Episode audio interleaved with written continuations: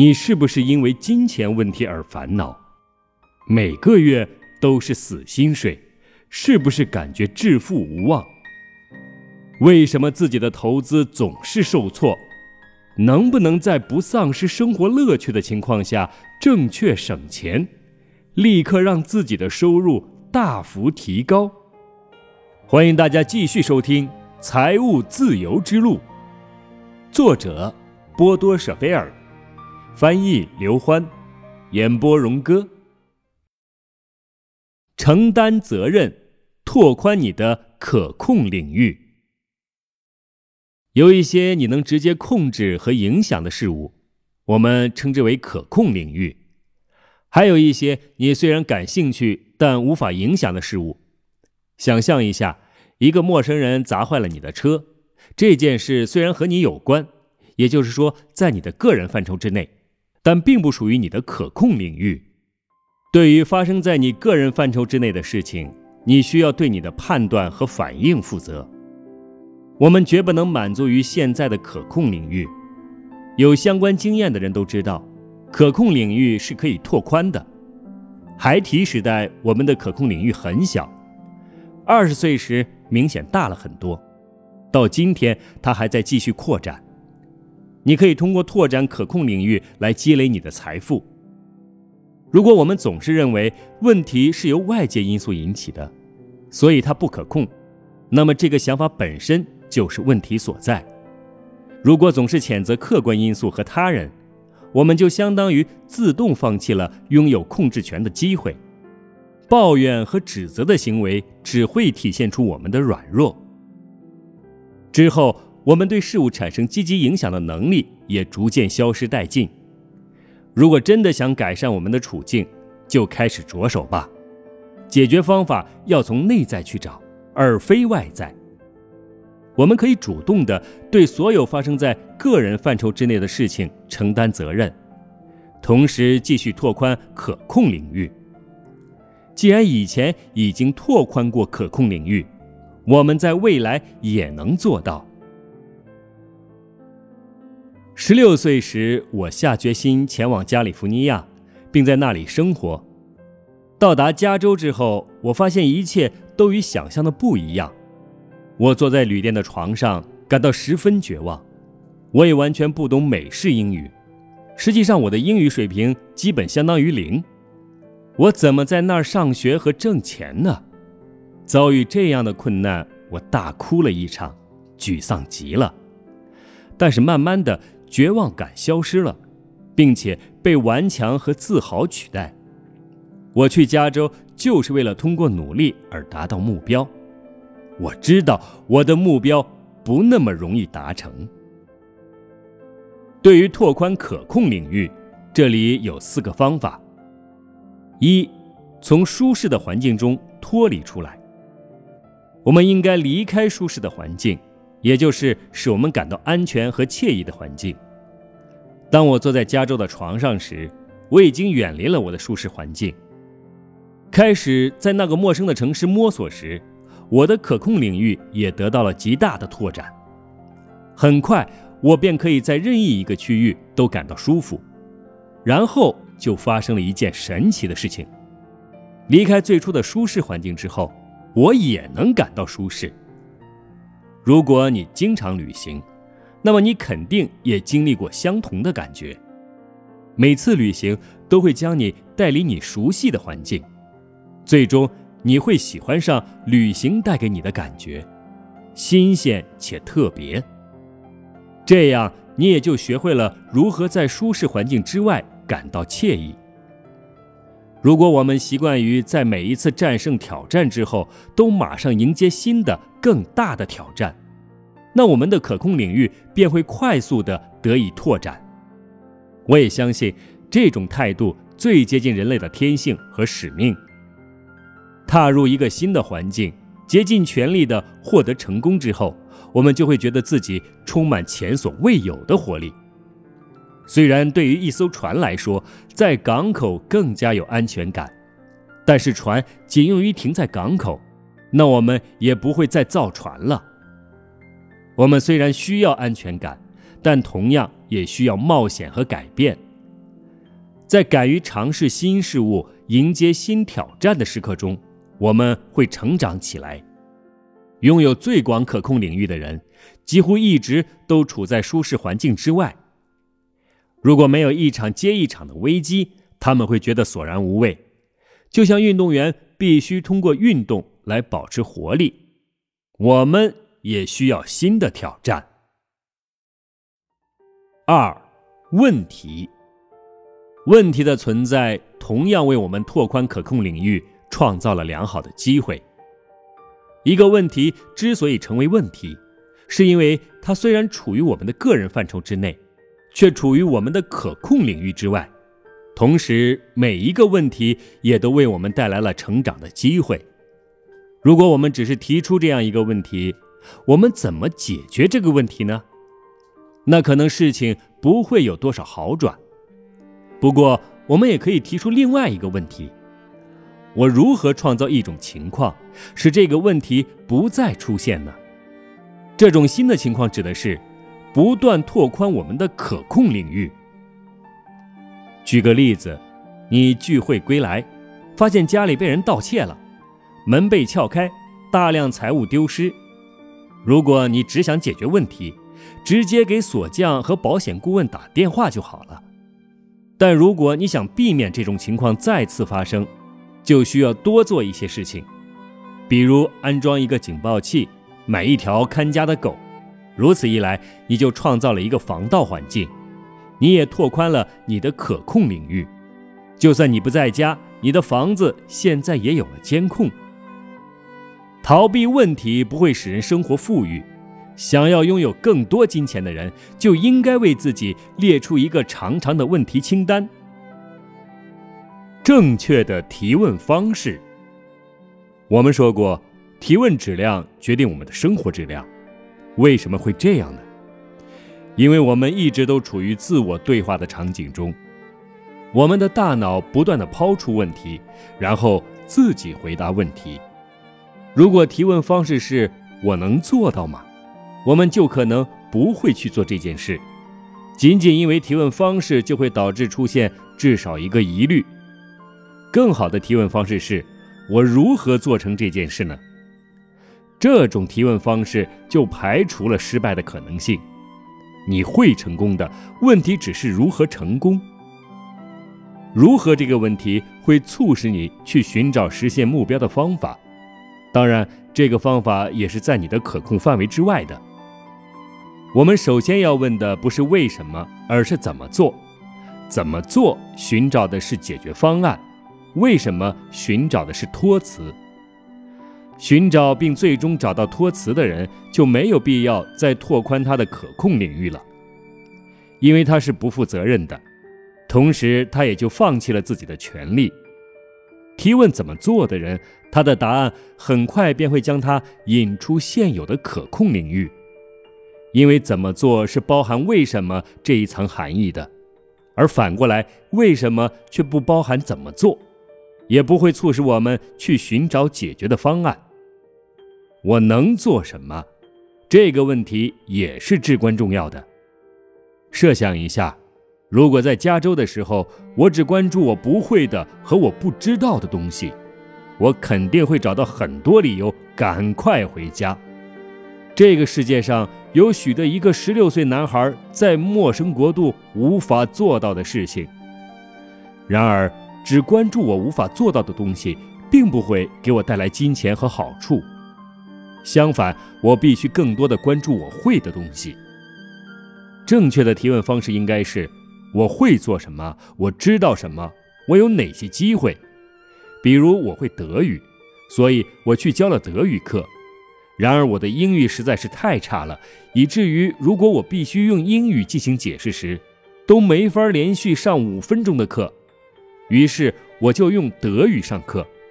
这样上课虽然刚开始进度十分缓慢，但我的学生进步神速。今天我才知道，实际上这就是学习外语的最好方法。如果提的问题是谁来负责任，那我们就是在寻找借口。当我们说你负有责任时，将事情引向积极方向的机会就消失了。而且这个关于责任的问题还会将我们一直引向过去。正确的提问应该是在当时谁应该对此负责？但你现在不能拓宽你当时的可控领域，所以需要将精力运用在当下。我们提出的问题也应该以当下为中心。我们现在能做些什么？正确的提问方式可以帮助你拓宽可控领域。让我们举最后一个例子。大多数人都会混淆提出怎么做和是否这两个问题的时机。众所周知，果断决策很重要。尽管如此，很多人还是很难做到。为什么呢？因为他们已经打算好了他们应该怎么做了。怎么做是一个好的提问方式，但不适合用于需要果断决策的场合。现在再回到我去加州的例子上来，想象一下，如果我当时问自己，如果我下定决心前往加州，我怎么在那边战胜所有的困难呢？这样会发生什么呢？你相信我会决定去吗？当你做决定时，你应该问是否。这个问题的背后还藏着另一个问题：为什么？你为什么要做某件事情？哪些原因促使你做这件事？怎么做？怎么做在这个时刻并不重要，它会在之后顺其自然的出现。做完决定之后，你就不用再关注是否这个问题了。你大可不必在遇到第一个困难时就提出这样的问题。我的决定正确吗？我是不是应该尝试一些别的方法？如果这个时候不去思考如何解决困难，你便会重新提出是否的问题。我们都认识一些做决定时患得患失，之后又很快后悔的人。正确的决策顺序应该是：一，我为什么要这样做？决定是否要做。二。我应该怎么做？出现下一个困难的话，你如何解决？一直牢记不放弃的理由。我们在内心对话场景中提出的问题，能决定我们的前进方向，使我们的可控领域缩小或扩大。四，扩大你的个人范畴。你的个人范畴包括所有影响你的事物，对你而言重要的和你感兴趣的事物。如果某样事物对于你很重要，那你肯定想对其施加影响。你会不可避免地开始思考如何拓宽你的可控领域，因为你想在个人范畴之内尽可能多地按照你的方式对事物进行控制。假设威利文奇西和查理德瑞吉西在一个跨国公司的同一个部门工作。如果说维利文里希只对自己所在的部门感兴趣，那他的可控领域就不会很大，而查理德·瑞吉西却在考虑公司的发展方向、客户关系和市场策略。为了提升自己的影响力，他也和其他各个部门保持关系。他不满足于现状，因为他想和公司总部也建立联系。他知道竞争有多激烈，于是瑞吉西先生自然而然地拓宽了自己的可控领域。研究者发现，一个企业的客户圈子与企业的可控范畴是成比例增长的。另外一些企业却将精力放在了非客户身上。他们研究的是为什么这些人不买我们的东西，我们如何才能做到让这些人也来购买我们的商品。后者的范畴较前者而言大很多，其客户圈子也相应的快速扩大。没有责任的生活会更轻松吗？我们不仅对自己所做的事负有责任，也对自己未做之事负有责任。有的时候，逃避责任对我们的诱惑力非常大；很多时候，不承担责任显得方便又舒适，但我们之后需要付出的代价是极高的，因为我们会被别人玩弄在手掌之中，只能按照别人为我们谱写的剧本来生活。我们充分利用自己的潜能时，会获得最大的满足感。我所理解的成功，就是成为最好的自己。我全力以赴时，会感受到前所未有的活力。为了改善你的财务状况而承担责任，大多数人对于自身的财务状况都十分轻率，你无处可学相关的知识。大多数父母也并非是正面榜样，学校里没有如何创造财富的专业课程，我们的社会鼓励过度消费，过度消费无处不在。你周围的大多数人也都是负面的榜样，抱怨缺钱成了一种潮流，一些格言变得备受欢迎，比如“钱用光了，这个月还剩下一大半”。此外，金钱对许多人来说也是一个乏味的、令人不快的话题。有钱人不谈论钱，金钱不是最重要的东西。我们在第一章中就已经知道。金钱很重要，如果你根本不重视金钱，使自己陷入困境，这个时候金钱就会变得尤为重要。换句话说，你必须避免使金钱成为你生活中价值很高的东西，因此你必须承担责任。当然，金钱是万能的这样的想法是很愚蠢的。然而，认为有钱人认识不到有趣的人，有钱人不能去看迷人的风景，有钱人不能扩大自己的机会，有钱人不能集中精力做别的工作的人，也同样愚蠢。我们使用金钱做的事情，会在未来得以展现；我们为了金钱而做的事情，也会在未来产生效果。我们像设计师一样塑造自己的未来。我们在今天描写一个未来的蓝图，明天我们就按照这个蓝图来生活。古巴比伦人早就清楚这一道理：明智的行为会伴随我们一生，使我们感到快乐，救我们于危难；同样的，愚蠢的行为也会伴随我们，使我们备受折磨，烦恼不堪。你会发现。金钱远比大多数人想象的要美好，积累财富也远比大多数人想象的要简单。但是你必须承担责任，并真正的去履行责任。贫穷是自行产生的，比如说，贫穷会产生于推卸责任的时候。为了财富，你必须做几件基本的事情。这个内容我们接下来还会进行详细的探讨。但一切的起源在于你大脑中的想法。只有你能对你七年内收获多少金钱负责。能量贴士：你对自己的生活和财务状况全权负责。离开你的舒适环境，将困难当作成长的机会，提出正确的问题，扩大你的个人范畴。这世上有一些事你无能为力，但你可以决定你打算如何判断以及如何对此做出反应。在这方面，你一直都是拥有权利的。责任意味着没有任何东西能改变你的态度和品格，因为你是按照自己的本性对事情做出反应。你可以决定自己以哪种方式去生活。这种态度使你能够生活幸福，并且成为最好的自己。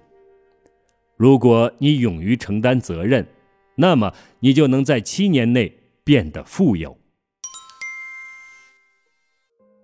本章要点：你并非要对所有的事情负责，但你总是要对自己对事情的判断和反应负责。给你责任的人，同时也给了你权利。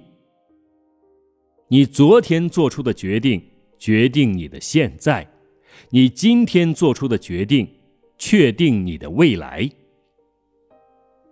愿望是我们未来生活的预兆，我们决定我们想要得到些什么，同时也决定了将来会获得些什么。四种方法拓宽你的可控领域：一、离开你的舒适环境。二，将困难当作成长的机会，并且问自己：我如何创造一种情况，使这个问题不再出现呢？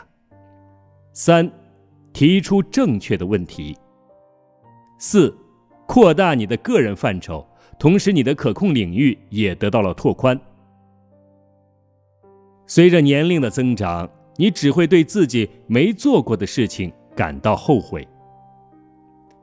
没有责任心的生活，就意味着使自己退化为一个无力的牺牲品，意味着按照别人为你谱写的剧本来生活。